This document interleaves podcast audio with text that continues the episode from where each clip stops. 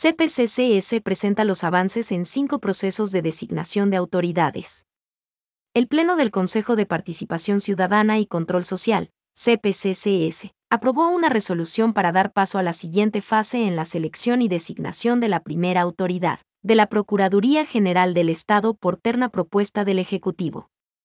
Además, conoció el informe semanal presentado por los coordinadores de los equipos técnicos sobre los avances de los procesos en marcha primera autoridad de la Procuraduría General del Estado. El Pleno del CPCCS aprobó el informe de verificación de requisitos y admisibilidad de las inscripciones a la veeduría ciudadana para vigilar la transparencia de este proceso de selección.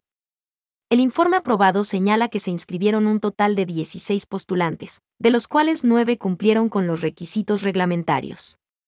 Los veedores pasarán por un proceso de inducción y acreditación para iniciar su labor de control social primera autoridad de la Defensoría Pública, del jueves 12 al miércoles 18 de mayo de 2022, la ciudadanía podrá presentar impugnaciones a cualquiera de los postulantes en el concurso de méritos para la integración de la Comisión Ciudadana de Selección en las oficinas del CPCCS en todo el país. Previamente, el Pleno realizó el sorteo público para la definición de los 10 representantes ciudadanos. Primera autoridad de la Contraloría General del Estado. El equipo técnico se encuentra en el proceso de cierre de la etapa de admisibilidad y el inicio de la calificación de méritos de los 102 postulantes admitidos al concurso público. Los postulantes serán evaluados sobre 50 puntos. Los criterios de valoración se establecerán de acuerdo con el cuadro que consta en el reglamento.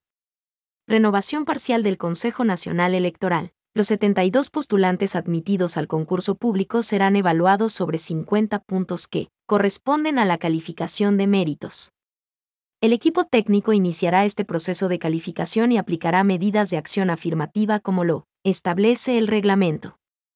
Superintendencia de Bancos. Una vez recibida la información solicitada a la Secretaría de Educación Superior, Ciencia, Tecnología e Innovación, CENESIT, la Comisión Técnica se encuentra elaborando la ampliación del informe de admisibilidad de dos integrantes de la terna enviada por el Ejecutivo, conforme la resolución del Pleno del CPCCS.